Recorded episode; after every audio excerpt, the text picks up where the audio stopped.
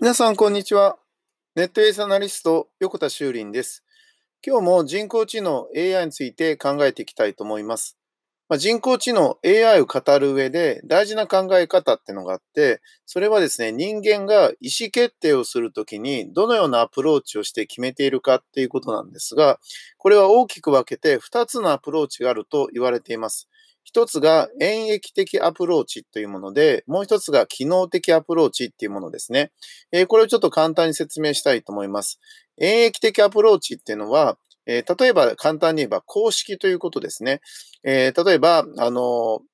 あの、数学の公式のように、えー、こうするには、プログラムを組んでいけば、ちゃんとその答えが出るよっていうものです。なので、そのプログラムさえちゃんとしてれば、その通りに動くよっていうのが、まあ、演疫的アプローチっていうものになるんですね。なので、えー、人工知能と言われているものの、えー、昔、そうですね、今から数年前まで行われてたものっていうのは、この演繹的アプローチっていうものがメインだったわけです。でそれが最近ですね、あの、注目されて、人工知能が注目されているのは、演繹的アプローチではなくて、えー、帰納的アプローチと呼ばれているものなんですね。この代表的なものが、えー、ディープラーニングというものになります。例えば、どういうことか簡単に説明すると、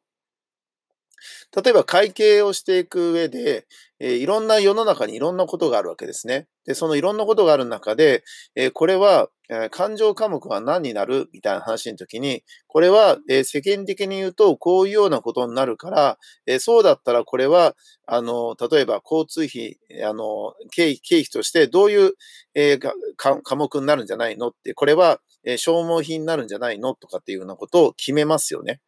で、決めて、実際にそれで経費処理をしていくんだけど、えー、そうするとですね、税務署の人に、えー、そうではないですよとかって言ってですね、怒られたりするわけですね。これを、えー、見解の相違っていうふうに言いますが、つまり、その、まだ、えルールが決まっていないものに関して、その、えこういうふうにあるんじえ過去の経験からするとこうじゃないかっていうふうに考えて当てはめるんだけど、実際にそれがルールになっていないので、そのような間違いが起こると。だけど、過去にそのような事例ができてしまうと、そうするとですね、次回からは、そういう場合はこうなんですよっていうふうに、税理士の先生も言えるようになるわけですね。そうすると、それは、えー、帰納的アプローチの方に入っていくわけです。なので、人間は新しいことが出たときには、このようなですね、えー、帰納的アプローチっていうのを通してですね、どんどんどんどん勉強して、プログラムしていくんですけど、これを、えー、ディープラーニングがやっているっていうふうに考えてみると分かりやすいんじゃないかなと思います。えー、今日はですね、演疫的アプローチと機能的アプローチについて紹介しました。ネットベースアナリスト横田修林でした。ありがとうございました。ではまた明日。